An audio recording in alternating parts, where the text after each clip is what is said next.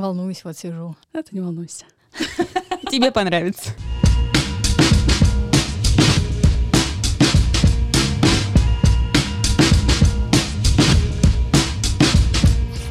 И мы начинаем пилотный выпуск подкаста «За всю хурму». И сегодня мы решили задаться вопросом, что такое психологическое здоровье внутри сотрудника ресторана, что формирует опыт работы в ресторанах в контексте скиллов, каких-то навыков и возможностей. Наверное, умение читать людей — это классный навык, да, это вот какой контакт, умение там наблюдать, наблюдательность да, потом умение принимать быстрые решения. Иногда это вообще ты один на один остаешься с этой проблемой, и здорово, что ты один можешь сам ее научиться быстро решать. Потом, наверное, умение ошибаться, потому что ресторан — это место, где ты реально косячишь.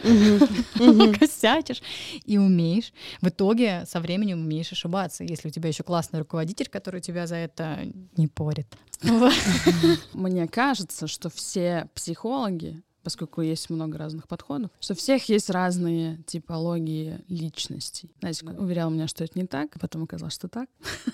Ну, просто, да. В общем, я бы хотела, чтобы ты рассказала, какой типологии придерживаешься ты, в какую ты веришь, Угу. и чтобы мы подумали о том, кто чаще всего встречается в ресторанах. Угу. О ком На мы по- каких О позициях? ком мы подумали сразу же, когда там какую-то личность услышали. Это игра сейчас будет. Да. С тебя тип э, личности, мы такие, повар.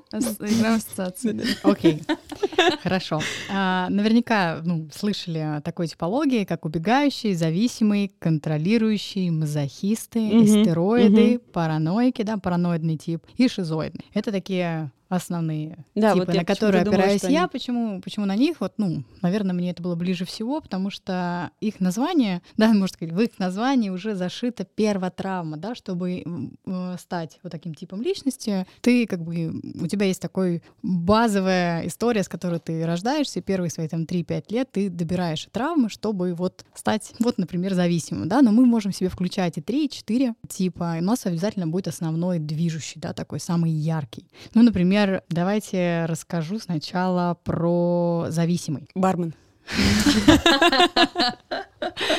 Как его можно вообще распознать э, так невербальные проявления? Да, это расслабленное тело, слегка опущенные плечи, присогнутые колени, сутулость, ну, может быть такой даже печальный взгляд, печальная такая мимика. Он вообще не может находиться в одиночестве, никогда сам не разорвет отношения, неспешная походка, не такие, ну, часто опаздывающие, да, много говорят Мгм. при этом, да, у них эмоциональный такой голод, постоянно легко входят в контакт с незнакомцами, любят говорить преимущественно о себе, да, и могут сказать, что это как э, такое проявление эгоизма или невнимательности к другим. То есть они потом используют э, часто какие-то самые простые первичные выгоды, например, там, от своей болезни. Если вдруг внимание от этого человека кто-то уходит на кого-то другого, говорит, ой, что-то у меня голова болит, э, вот, и вот, в общем, опять внимание на себя. Да? Ну, как появилась эта травма, наверное, я не буду рассказывать, да, я вам просто кратко все Мгм, так мгм, перечислю, мгм, да. мгм. Убегающие — это быстрая походка, суетливые, в сидящей позе, постоянно движение ногами. Ну, собственно, да, понимаете, что официантом, в принципе, неплохо быть убегающим, и я один из моих ну, основных типов — это вот убегающий. Но убегающий, вот что для него, знаете, как не характерно, то есть характерно вообще вот замкнутость и занимать место в последних рядах, но не для того, чтобы, да, там быть последним, там не обязательно там незаметным, да, А чтобы убежать быстрее? ну, как вариант, Иметь возможность свалить а, или иметь возможность изучить. М. Да, иметь возможность, э, он может даже прийти, например, первым, Мгм. не опоздать, да, но для того, чтобы не для того, чтобы я первый, чтобы меня заметили, да, а для того, чтобы оценить, Занять са- удобную занять позицию. удобную позицию, возможно, для себя самую безопасную. Прикольно. Да, а, но они вот э, часто в компаниях предпочитают молчать. Но опять же, да, мы не в чистом виде смотрим, Мгм. почему, да, все классификации, вообще вот типологии, они считаются и верными, с другой стороны, вообще неверными, потому что это как, не знаю, как к астрологу сходить и скажет, тебе все подходит на тельца сегодня, а завтра нет, да, ну вот. Все чистая. Сразу подкаст потерял флёр научности. Да. Сразу же. Вот. Следующий, да, кто там следующий? Пускай это будет, например... Мне очень нравится типология стероидная. Истероидный. Да, да, это да. классный. Это тоже я, тоже вы, наверное. Ну, во-первых, это люди, давайте так, люди, которые хотят быть часто на виду. Угу. Да, им важно внимание других. Если это женщины, то это бывают очень яркие женщины, да, и как бы они говорят, ой, это не про меня. Ну нет, ты просто это скрываешь, да, это как в тебе спит Саманта, я говорю так она в тебе спит, точно, но она в тебе есть, да, это вот ну, кокошники, да, это яркий макияж, э, яркие прически, это э, декольте, это такая громкий смех, mm-hmm. так, чтобы тебя слышали, увидели, да, это, ну, это тоже же привлечение внимания, это все концентрация на себе, такое заманивающее поведение. Мужчины это страстные, такие нежные, обаятельные, улыбка, взгляд, э, безукоризненный внешний вид, ну и как бы проявление своей сексуальности на показ, да, вот люди такие пользуются этим выгодным. Почему бы и нет, да? Паранойки, тут, наверное, все понятно, да? Подозреваки внимательные. Ой, среди гостей таких Это много. И, и гости такие, знаешь, часто да. бывают, которые, а что вы кладете в этот соус? Да. Откуда у вас устрички? Вот эти вот. Угу. Угу. Да, то есть как бы это, ну, это могут быть и злома, зло, зломамятные. Они самые... Со злой мамой, со злой мамой, которые зломамятные. Ну, вообще, вообще-то, да, да, мстительные, злопамятные, осуждения, недовольство, и они радуются чужому, ну, как сказать, чужим неудачам. Ну, такого человека сразу можно, в принципе, так распознать. И страдают от чужой радости. Кому-то очень хорошо, он вдруг погрустнел. Кого-то наградили, а он такой, хм, ну понятно. Ну, э, все куплено. Все куплено, да. Угу. Шизоиды. Ну, это зажатое тело, работоспособные. Вы, наверное, Форест Гамп посмотрели. Ну вот, такой типичный представитель. Э, честно говоря, шизоидов я в ресторанной сфере не встречала в таком ярком виде. Это, на самом деле, очень интересные люди э, и э, глубокие они, вот как раз-то айтишники часто да, хороший айтишник, настоящий шизоид. Вот. Они такие могут быть эмоционально холодными на первый взгляд, да, то есть они не будут это все показывать, как другие психотипы на показ, и ты даже скажешь, нет, это не наш чувак, а на самом деле у него внутри может быть такой мир, он может такие вещи придумывать и создавать, вообще просто фантастически талантливые люди есть. У них сжатые кулаки, они такие долговязые, высокие, могут быть немножко сутулые. Мазохисты первой, второй группы, это да? 6-1, это... которые работают и такие. Я кредиты, это ради кредитки команды. еще берут мазохисты. Вот это надо тоже понимать, да? Кредиты. Mm. Это люди, которые, вот, э, во-первых, либо те, кто очень много работают, да, 6-1, которые терпилы, как ты их называешь, мазохисты, да, сжатые челюсти, у них часто, часто сжатые кисти, возможно, вы замечали люди, которые официанты, которые, принимая заказ, э, себе их э, прям вот щелкают пальцами, но они могут даже не щелкать, но вот они вот даже если у него руки за спиной, он их там так сминает, прям, mm-hmm, что mm-hmm. вот сейчас ломает сам себе руки. А, бегающий взгляд, ищущий взгляд, в общем, это экстремалы, все наши любимые, да, это могут причинять вред своему телу, ну, вы ну, понимаете, да, и часто попадают в неприятные ситуации. Есть люди, которые, ну, есть у нас тоже наш коллега, который часто ноги ломает, надеюсь, ты нас слышишь.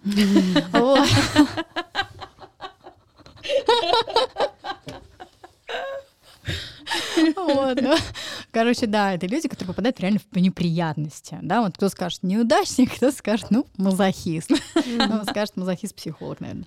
Ну и мазохисты второй группы — это садисты. Ну, о них, в принципе, чего говорить. Все почти то же самое, только получают удовольствие от чужих страданий и готовы вообще, в принципе, сделать кому-то больно и, и кайфануть. И кайфануть. Да, в общем. То есть э, мы сейчас, в принципе, можем придумать э, абсолютно новый подход к э, выбору сотрудников в ресторанах по травмочкам.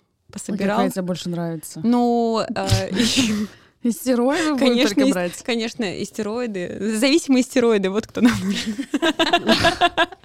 Неплохо. Приходите работать.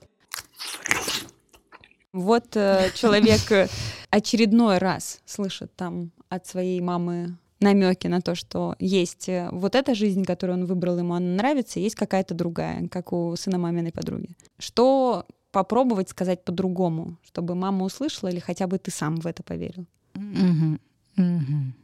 Ну, для начала, да, это Ну, вообще, это большая работа сепарации с родителями, да, Мгм. и с их мнением. Почему до сих пор там на этого человека, взрослого, кто взрослый человек, влияет родительское мнение? Во-первых, задавать вопросы себе побольше, а маме в ответ задавать вопросы тоже. Когда мама говорит, найди, например, что за дурацкая работа, да, мы начинаем сразу защищаться. Мгм. Ну, как мне кажется, гораздо интереснее это, когда задаешь вопросы. А какая работа нормальная? Мама, что такое нормальная работа? Ну, вот на заводе. А расскажи, а почему она нормальная? И мама начинает рассказывать, а сколько там часов в день работают? Ну, столько. А сколько там зарабатывают? Ну, столько. То есть задаем вопросы. И потому что по факту люди, которые нападают, если начинаешь им задавать вопросы, а не защищаться, да они не хотят на них отвечать. Они говорят, ой, все, отстань, работай где хочешь.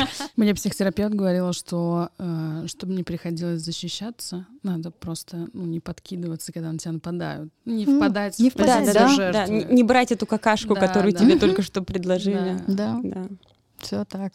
Я хочу спросить. Значит, в ресторанной индустрии есть такая внегласная теория о том, что когда приходишь на работу, э, ты должен все свои проблемы, вообще все свои личные качества, личные переживания запереть в локерсе и типа вытащиться и быть искусственно счастливым. Насколько это осуществимо вообще? Как это разрушает или, или это никак не влияет на психику? В общем, как долго можно оставаться здоровым, когда ты каждый день вынужден носить какую-то маску радостного человека? Мгм. Смотри, когда я впервые пришла и столкнулась вот с этой историей, когда мне сказали, ну вот прям правила компании, и на берегу компании мне обозначила эти правила, и у меня был выбор, э, согласиться или нет. И я попробовала, я согласилась. И на тот момент, ну даже в принципе, может быть, наверное, сейчас, да, потому что у меня был выбор. Это было круто, потому что есть профессионализм. У нас действительно у каждого есть свои проблемы. И у всех они разные, масштабы этих проблем тоже разные. Но профессия, она связана с коммуникацией с людьми. И действительно, как там хозяйка, да, которые пришли гости, у нее есть свои проблемы с мужем, там, да, и, ну, к ней пришли там подруги, она там как-то развлекает, ну, и делится, конечно, своими проблемами, да, но она все равно где-то прячет, да, что у нее там в семье творится. Здесь, то, наверное, то же самое. Э, Люди приходят не только за едой, они приходят за атмосферой. И здесь речь не то, что ты должен стать роботом и закрыться, и такой сказать, что все, там, у меня ничего не происходит в жизни, но действительно надеть какую-то вот такую рабочую маску — это ок. Как это влияет на психику человека? Ну, не скажу, что это прям ок, но если у тебя есть возможность потом обсудить, опять же, у тебя коллектив построен таким образом, да, если у вас есть правило в эту сторону, что мы надеваем маску, то должно быть и в обратную сторону время и возможность, где ты можешь выразить свои чувства, да, и хотя бы рассказать о своих недовольствах. Потому что если это только в одну сторону игра, то, ну, наверное, это сложно. Разрушает ли это психику? Блин, я такой анализ не проводила, да. Но работа связана с людьми, и поэтому, если ты принял такое решение идти в эту сферу, нужно отдавать себе отчет, что ты торгуешь не только напитками, но и атмосферой, своим лицом в том числе. Вопрос у меня был еще следующий. Много вспышек эмоциональных можно переживать прямо внутри смены.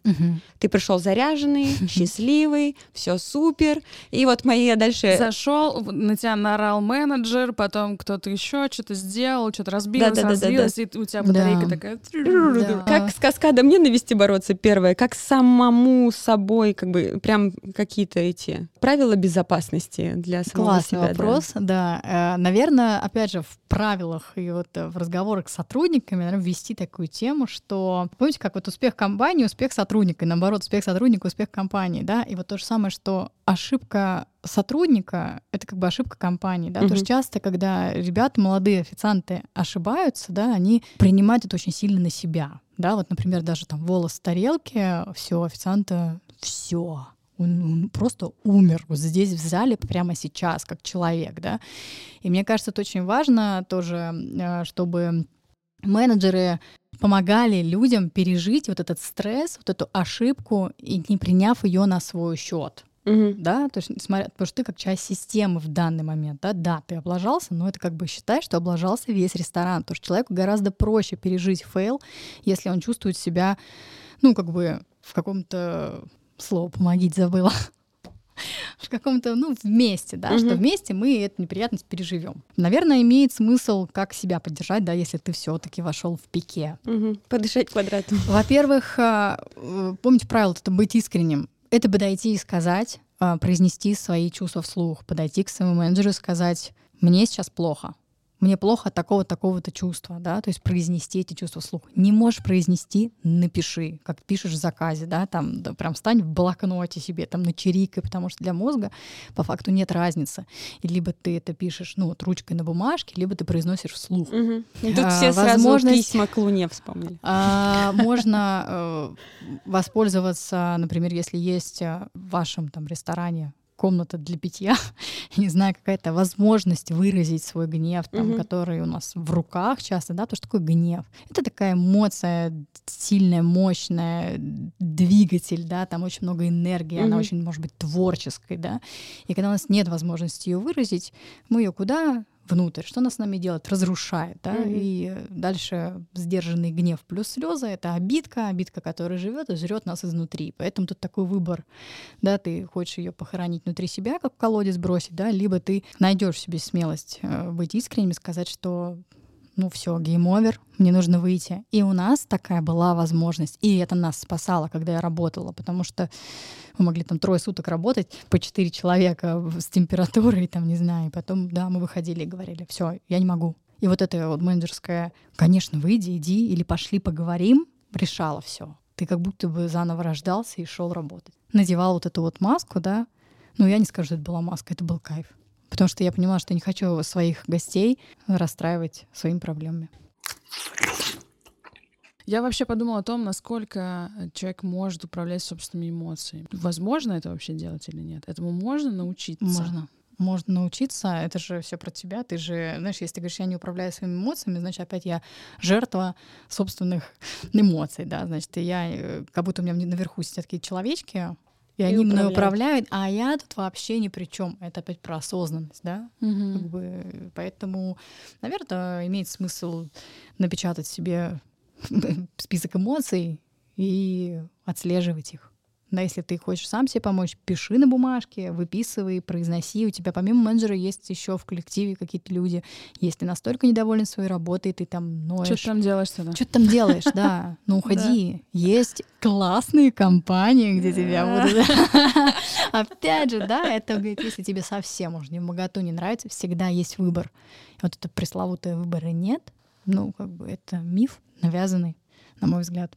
Мне нравится идея о том, что когда у тебя проблемы, надо подумать э, в совокупности о своей жизни, а что еще у тебя есть. Mm, да, прикольно. И еще мне нравится, а, я несколько раз с сотрудниками разговаривала про выгорание, про предупреждение. И у Назик есть теперь полюбившееся упражнение, Обожаю. которое я на это все Обожаю. Называется тревожный чемоданчик. Это, это значит практика для подростков. в который ты рисуешь чемоданчик, в который вписываешь, э, что ты возьмешь с собой, когда тебе становится, когда тебе может стать тревожно. Ну, короче, ты, тебе нужно подумать о том, что тебя к себе возвращает. Типа принять ванну, съесть шоколадку, позвонить маме, встретиться с подружкой, бухнуть. Круто.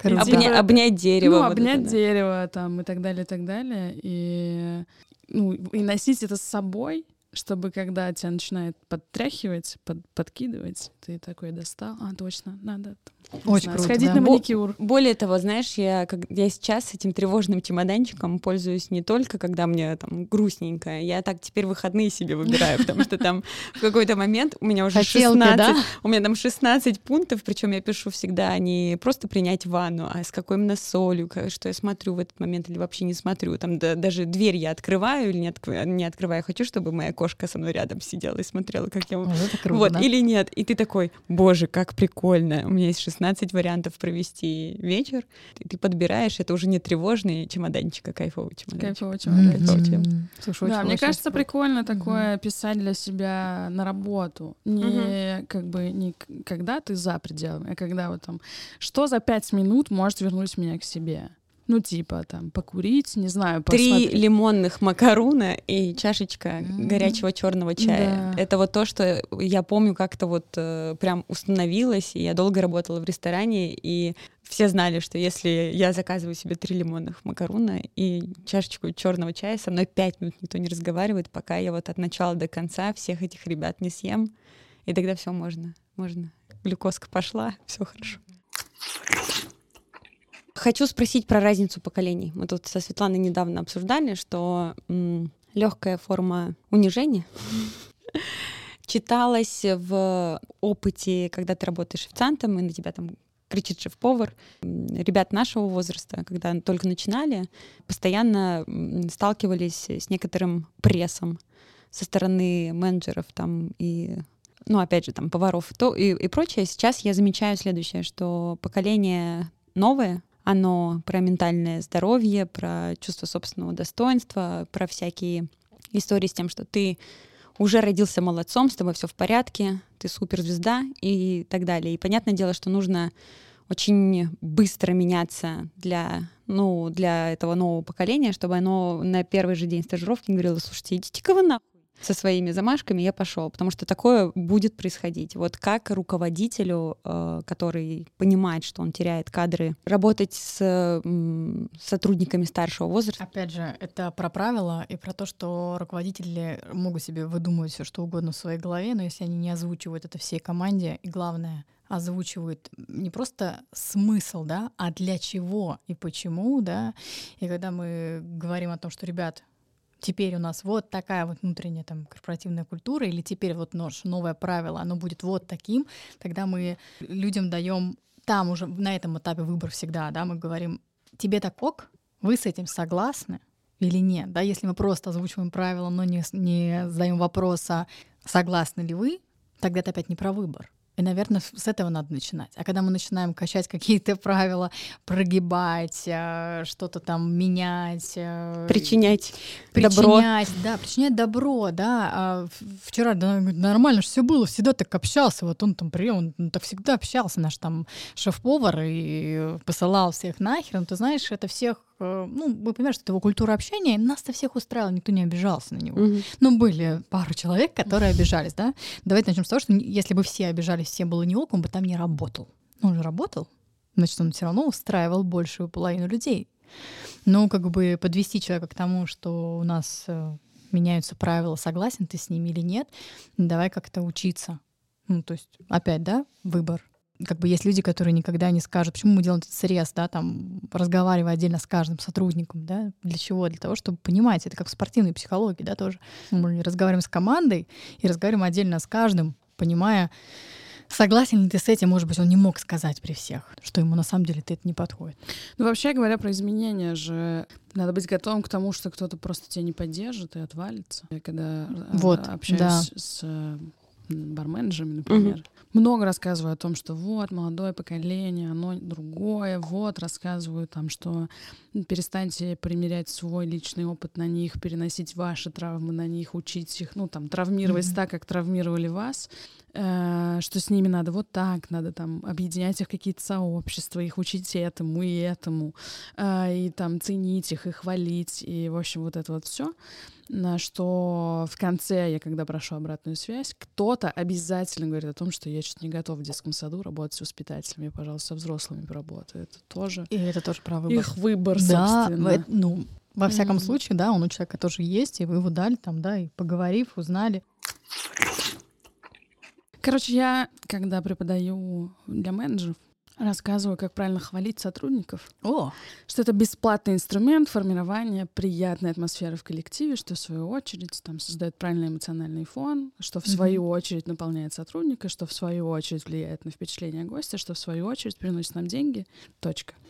Я рассказываю о том, что любая похвала должна сопровождаться каким-то действием физическим. Ну, типа, Вася, ты лучше всех варишь кофе и дать Васе пятерочку, чтобы когда вот э, общее напряжение нарастает в коллективе, ты всем пошел дал пятерку. Ну, всех научил, что хлопок, там, пятерочка это что-то хорошее, значит, ты молодец, я вижу тебя, я там ценю тебя и так далее.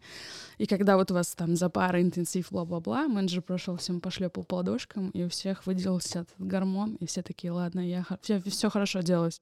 Я бы немножко поправила. Да, наверное. пожалуйста. Я бы сказала да, так, да. что Вася, ты сегодня, сейчас или ты вот в моменте сварил очень классный кофе, или Вася, спасибо, благодарю тебя за очень вкусный кофе. Ты его очень классно сварил.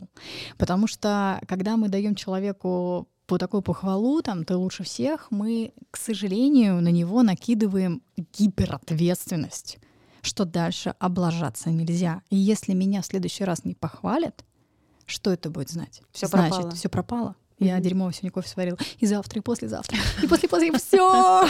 Да, как бы э, вот, э, вот все-таки, опять же, лучше всех это сравнение. Лучше, чем кто. Да, а все-таки Вася завтра может действительно не очень вкусно кофе сварить. Но он это будет, ну, понимаете, сегодня вкусно, завтра невкусно, да? Или всегда лучше всех. Это такая гипер... э, гиперобобщение. Это тяжелый груз ответственности потом, что с кофе твоим делать. Да, поэтому, блин, конечно, ну, похвала супер важна. Я хотела поделиться э, очень трогательным моментом из моей практики недавно.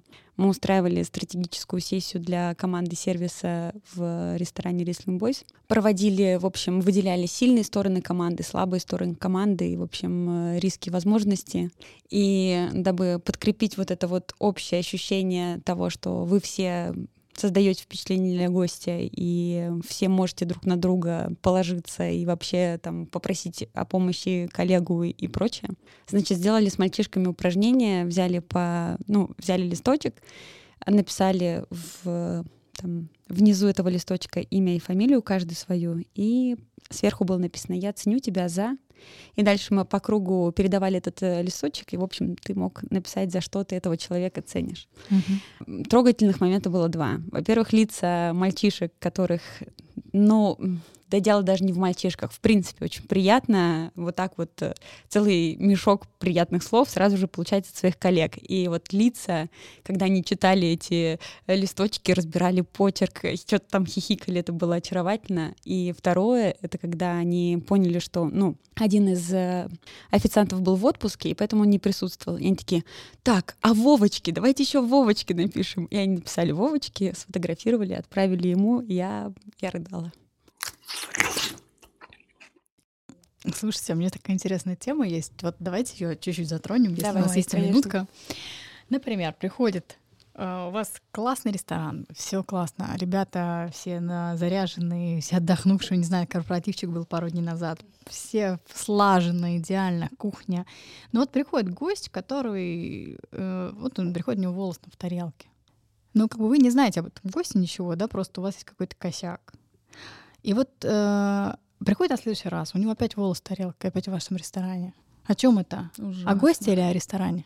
Э, Ну, конечно, мы на гости положимся. Скажем, что это просто вам не везет. Я вот когда прихожу в заведение, всегда, я клянусь, я всегда нахожу жвачку. Всегда. Я никогда никого не обвиню. Ну, в смысле, я когда-то кого-то обвиняла, и сейчас я перестала это делать. Потому что я знаю, что... Ну, я ее ищу. Я пришла, чтобы найти у вас Да, жвачку. вот- я вот так. найду ее обязательно. Мгм. И я ее нахожу. Вот мне ближе лично концепция того, что если человек всегда приходит, да, там, или у него есть такие, ну, ну, то есть, опять же, да, это поможет ребятам, да, не сразу брать на себя вот эту ответственность, что это как бы, да, это косяк, конечно же, там, ресторана, да, там, но действительно э, люди находят, да, люди притягивают к себе, и э, на моей практике очень было много таких гостей, которые, как бы мы слаженно сегодня не работали, но когда приходит именно этот гость, э, косяк на косяке. Ну, И- мне кажется, что это какая-то карма руководителя. А, Что такое дерьмо обычно всяким начальникам попадается. И он думает, э, что поправить в ресторане, чтобы Да. такого больше не происходило. А потом с ним снова это происходит, и он снова улучшается. Вот тебе классический шокунин прямо в деле. С тобой это происходит, чтобы ты продолжал руководить процессами. Или говорить с ним, что все говно. Ну, не надо. Все не говно. В смысле, это не совет, это просто констатация, как чаще всего реагирует руководитель, у которого эта карма идиотская. Не как я могу улучшить, типа, что в моих процессах не так, что Мгм. мне все время какая-то херня Мгм. попадается, или как здорово, что это попалось мне, не гостю. Не так же они думают, они думают, что ах ты, Мгм. сука такая, и ты Ну, тоже, и ты вообще, вы все здесь тупые, что не говорил вам никогда. Да, Кто чек-лист это заполнял? же- Кто чек-лист это же тоже все про Да, осознанность, да, и про возможность э, смотреть шире на то, что когда приходит там, тебе гость, э, косяк ресторана или все-таки это косяк, не косяк гостя, а карма гостя, да, и вот когда у нас есть возможность смотреть вообще на любую ситуацию э, не с позиции только вот одного сейчас стола гостя ресторана, а немножко выше, а где был этот человек до? А как он обычно ходит в ресторан? А ему всегда вкусно, Главное сохранять баланс, да, что Мгм. ты в таких ситуациях не ну, понимаешь, что часть ответственности все равно на Коне- тебе. коне- А ее никто не снимает. Это возможность чуть расслабиться. Ну, Да? просто все настолько привыкли к тому, что гость всегда прав, и ресторан пляшет вокруг гостя, что вот даже такую в, в мелочах допустить новую революционную мысль о том, что, возможно, это действительно карма гостя, это небольшой поклон в сторону личности сотрудника, что тебе можно так думать, нам Да. всем можно так думать. Да, можно так думать. Просто, ну ты, знаете, не буду сейчас приводить примеры страшных там э, врачей там э, операций, да, когда врач там великий там хирург и все ок, но почему-то именно этот человек ну, приходит к этому хирургу, умирает у него там на столе. И вопрос, да, там это все-таки хирург или все-таки человеку было суждено умереть? Мгм. И вот у меня все время, вот у меня вот этот философский такой вопрос, все-таки это про, про что? Я, э, когда ходила к своему первому татуировщику, Он накосячил? Никому не косячил, тебе накосячил? Нет. Э, Он, значит, по совместительству врач-реаниматолог. И у него этот э, аппарат, подскажите, как называется? Дефибриллятор. Дефибриллятор. Стоит прям в татуировочной его студии. Я прихожу, мне 18, это моя первая татуировка. Я её- делать ее иду с моим там возлюбленным, э, чуть ли не с именами. Вот в таком я настроении. Я прихожу и такая, боже мой, вы что, спасаете людей? Он такой, нет. Я говорю, ну ты же реаниматолог. Он говорит, ты знаешь, человек, если хочет выжить, он выживет. А я просто делаю свою работу, я Вот. ничего больше не делаю. А если он не хочет жить, ну, я все сделаю, все, что нужно по инструкции, а дальше его, его дело. Мне кажется, что искреннее гостеприимство это когда ты сам знаешь, как кайфуешь от жизни, и в своем собственном пространстве можешь своему гостю продемонстрировать ряд вариантов, как ты можешь кайфануть. То есть э, по-настоящему гостеприимный официант это не тот, который внимательно читает учебник о том, что если женщина пришла с э, сумочкой, нужно ей обязательно подставить эту подставочку под сумочку. Это человек, который достаточно наблюдательный, чтобы предвосхищать и понимать, какие у него есть инструменты и чем может еще э, этого гостя, значит, э, удивить. Гостеприимство. Ну, мы что хотим от сотрудников? Чтобы они сильно хотели услужить гостю, чтобы Мгм. они чувствовали себя э, частью концепции, хозяевами, которые принимают гостей. Тогда почему мы не даем им возможности выбирать, кого они принимают в гости? Согласна. Или Мгм. что мы хотим от них? То есть, когда мы говорим о том, что мы хотим гостеприимных сотрудников, мы что хотим от них? Это, как, это какая, какое побуждение или какое качество внутри? О чем вообще гостеприимство? Это когда у тебя, наверное, все ок, и тебе хочется этим Поделиться, делиться. да. Мгм.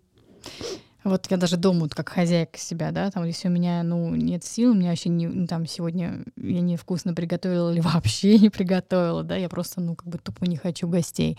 А когда я сделала только что ремонтик свеженький, да, Да, или там купила вазу, у меня может даже быть ничего нет пожрать, мне скажем, девчонки, заходите, побудем вместе, да. А, ну, на самом деле я хотела поделиться вот, вот это гостеприимство, оно как раз а, на том, что мы хотим даже показать, да, вот имеет это место, да, мы хотим похвастаться тем, что у нас есть. Можно сказать, что тоже про вот это вот гостеприимство? Мы хотим вот... э, Ну, это какая-то обратная сторона медали. Знаешь, Обра- например, да, вот э, мне кажется, это такая большая и важная, но очень тонкая грань. Вот ты пользуешься дома красивой посудой, и ты в этой же красивой посуде подаешь гостям еду, Да. потому что ты она красивая для тебя и для твоих гостей. А вот когда этот сервис стоит только для того, чтобы тетя Света приехала ну, и это отложенная жизнь, Да, да, да, это да, про да. другое. вот. А также, прости, пожалуйста, перебью, вот ты также про ресторан, если ты работаешь в классном месте, в классной компании, да, я, например, мне всегда нравилась компания, в которой работала, мне просто мне очень нравилось и место, и люди, и там менеджер на тот момент мои, да, и зал, бар.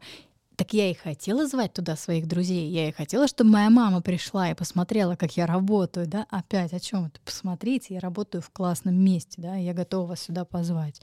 Тоже гостеприимство, да, вполне себе. Я кайфую, где я нахожусь. Я еще, знаешь, вот а, гостеприимство для себя определила, когда еще работала официантом. А, у меня папа очень вкусно ест, ест это его прям особенность. Он когда что-нибудь начнет. То есть мама там все, все сделала, но он как-то вот аккуратненько начинает вот этот хлеб, зелень что-то. Я прям всегда, мне казалось, это феерия. Э, что-то прям сильно сразу всем есть захотелось, неважно, сколько раз все поужинали, папа начинает есть, все начинают есть. И когда приходили, знаешь, какие-нибудь э, мужчины деловые, которым не очень хочется смотреть э, в меню, что-то выбирать, и они говорят, сделай красиво. Классно. Сделай, красиво. И я замечала, что э, ребята сильно волнуются в этот момент и начинают вот по методу елочки там э, перекусить или сытно поужинать, там вот это вот э, рыба, курица или мясо и прочее. И я поняла, что я знаю, что такое «сделай красиво». И я им говорю, да я это сделаю, вам повезло, что у меня отличный вкус на еду, и э, скажите просто, сколько у вас денег Я сделаю красиво. И тогда твой гость понимает, ну, то есть они такие сразу выходят из этой ситуации и такие... Ну, параноик бы точно так не попросил, да? Вы сейчас понимаете. Вот. И, в общем, и сразу начинается включенность э, со стороны гостей. Обычно кто-то ну, там, нажим, называет какую-то сумму, говорит, ну вот э, так, да. Вот. Кто-то хохочет такой, ладно, мы уже сами выберем, там, дай нам две минутки. Но вот это вот тоже гостеприимство, когда ты не, не, не пасуешь перед... Когда ты вот внутри чувствуешь за собой возможность сделать хорошо. Потому что ты знаешь, как может быть хорошо. Потому что ты любишь место, где ты работаешь. Опять же, да, мы опять гостеприимство, опять про то, что мне я сам вот здесь кайфую. Угу. Я знаю, как хорошо здесь. И тогда я знаю, как поделиться. Поэтому, дорогие рестораторы, проводите почаще э, своим сотрудникам всякие проработочки, чтобы они кайфовали от еды, которую продают, знали, как она с чем сочетается, чтобы они могли что-то предложить. Они говорили, ну, вы знаете, я это никогда не пробовал, поэтому я не знаю. Но гости говорят, что блюдо спорное. Ну что ж, с вами была пилотная версия подкаста «За всю хурму». Спасибо большое тебе, Лена, что ты поучаствовала. Это было местами очень волнительно, местами очень задорно. Спасибо тебе за твое экспертное мнение. А, тот факт, что нам удалось найти человека, который прожил всю эту ресторанную историю, а, сильно хранит э, в сердце эти моменты и при этом может уже дать профессиональную психологическую оценку того, что со мной происходило и со всеми нами. А, это супер. Спасибо тебе огромное. Счастья, здоровья. Психологического. Психологически. Спасибо огромное. Очень приятно. Рада, что позвали. Да, для меня тоже было очень волнительно. Супер. Удачи вам и вашему новому проекту. Буду следить.